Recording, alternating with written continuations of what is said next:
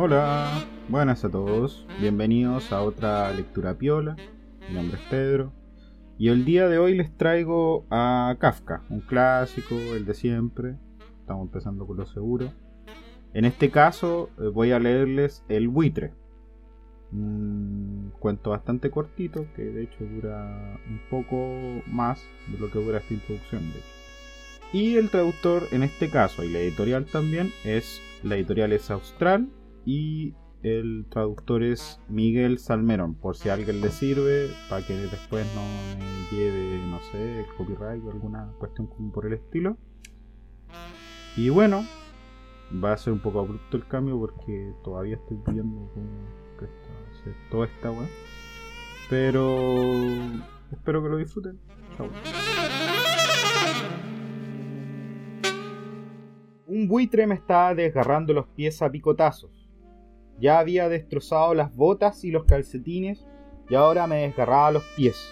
Después de cada picotazo que me daba, se ponía a volar inquieto, describiendo círculos en torno a mí. Luego proseguía su tarea. Un señor que pasaba por allí nos estuvo mirando durante un rato y me preguntó que cómo podía tolerar lo que el buitre me hacía. Estoy indefenso, le dije. Un buen día llegó y empezó a darme picotazos. Por supuesto que intenté ahuyentarlo, e incluso intenté retorcerle el pescuezo, pero un animal de este tipo tiene mucha fuerza y quiso saltarme a la cara. Entonces decidí sacrificar los pies. Ahora están casi tronchados.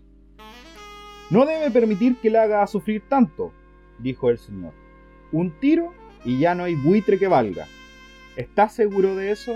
Le pregunté. ¿Se encargaría usted del asunto? Faltaría más, dijo el señor. Tan solo tengo que ir a casa por la escopeta. ¿Podrá esperar media hora más? No lo sé, repuse. Por un instante me quedé paralizado por el dolor, pero luego le dije, hágame el favor e inténtelo. Muy bien, dijo el señor, me daré prisa.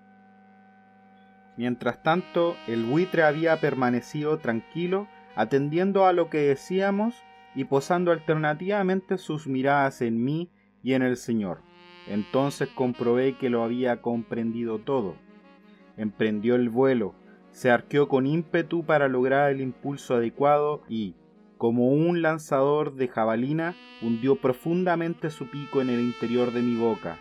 Mientras caía de espalda, me sentí liberado al ver cómo mi sangre, que llenaba todas las profundidades y hacía que todos los cauces desbordaran, ahogaba al buitre.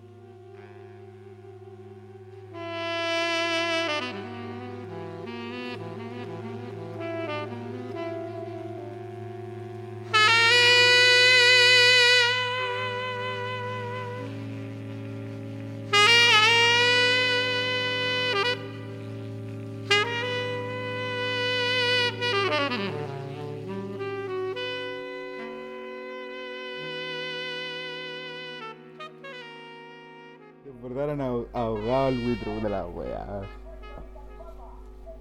El mejor momento para ponerse a vender papas. Sabe culiado, weón.